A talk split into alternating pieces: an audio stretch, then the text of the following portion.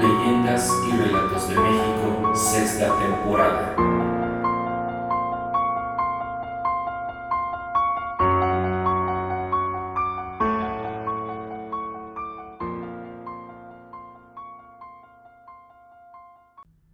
Amigos, ¿qué tal? Sean bienvenidos a otro episodio más de Leyendas y Relatos de México.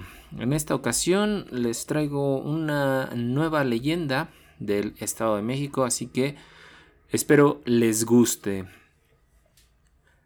Se dice que en el Estado de México, cerca de la ciudad de Toluca, existe un poblado muy famoso por ser el refugio de muchas brujas desde tiempos inmemoriales. Las comunidades vecinas siempre han vivido con el temor de sufrir algún ataque por parte de las brujas quienes salen a buscar bebés recién nacidos o de un año para poder chuparles la sangre y con ello alargar su existencia. En lo alto del cerro que lleva por nombre el Molcajete se realizan los aquelarres de las brujas y en algunas ocasiones pueden ser vistas las enormes hogueras que encienden. Cuenta la gente que en ese lugar tienen una cocina con un fogón enorme a la cual llaman la cocina de humo.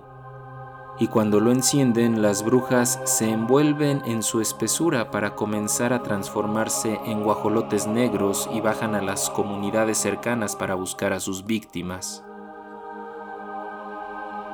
En una ocasión llegó un señor a la casa de su hijo para visitarlo. Pasaban las 10 de la noche cuando el hombre tocó a la puerta sin que nadie le abriera.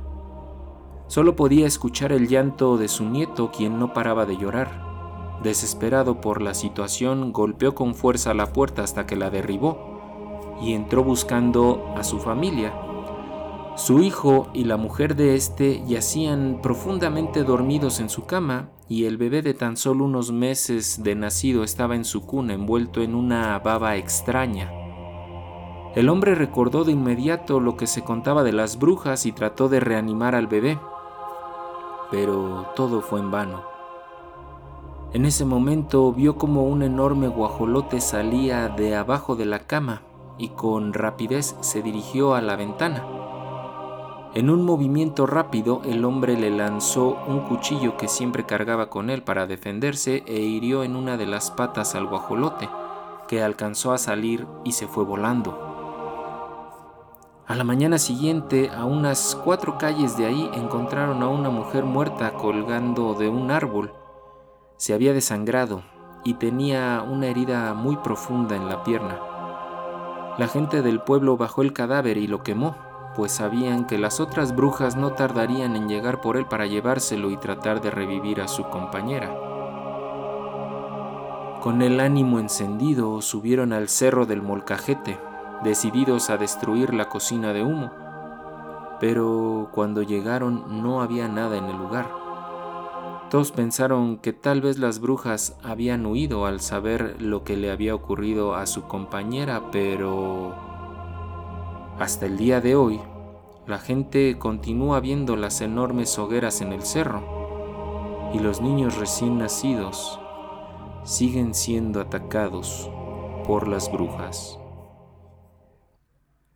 Amigos, espero les haya gustado esta leyenda del Estado de México.